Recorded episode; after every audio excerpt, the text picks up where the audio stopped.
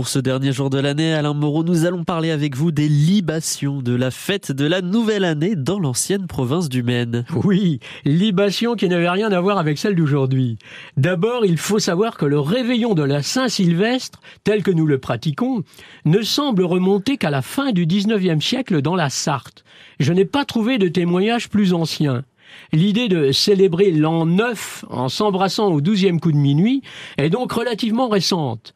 Cela n'empêchait pas nos ancêtres de fêter dignement le premier jour de la nouvelle année, qui n'a pas toujours été fixé au 1er janvier. Ce n'est qu'en 1564 qu'un édit de Charles IX en décida définitivement. Pas de réveillon, donc. Alors, euh, comment nos ancêtres fêtaient le premier jour de l'an? Je vais vous étonner. À nouveau, par un bon, un très bon déjeuner, auquel on invitait cette fois famille et amis. Au dessert, le verre à la main, on échangeait les vœux de bonne année, euh, couplés à ceux de bonne santé et de paradis à la fin de vos jours.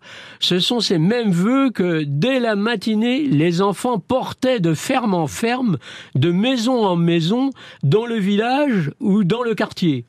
En retour, ils attendaient quelques menus cadeaux, fruits secs, friandises. Les gens qui ne donnaient rien avaient droit à des chansons peu aimables, bourrées de gros mots.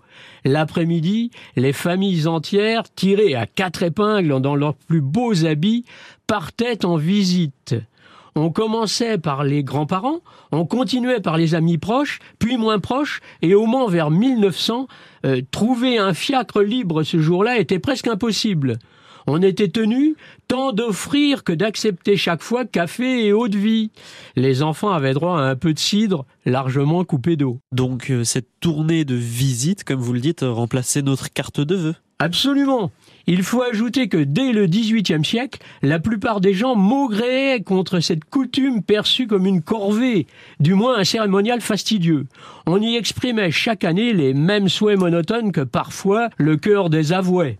Un poème paru au Mans en 1774 l'exprime à merveille.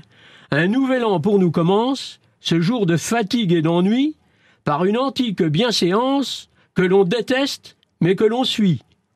Eh bien, vaille que vaille, la tradition s'est maintenue en enjambant les deux guerres mondiales jusqu'aux années 50. Vive Internet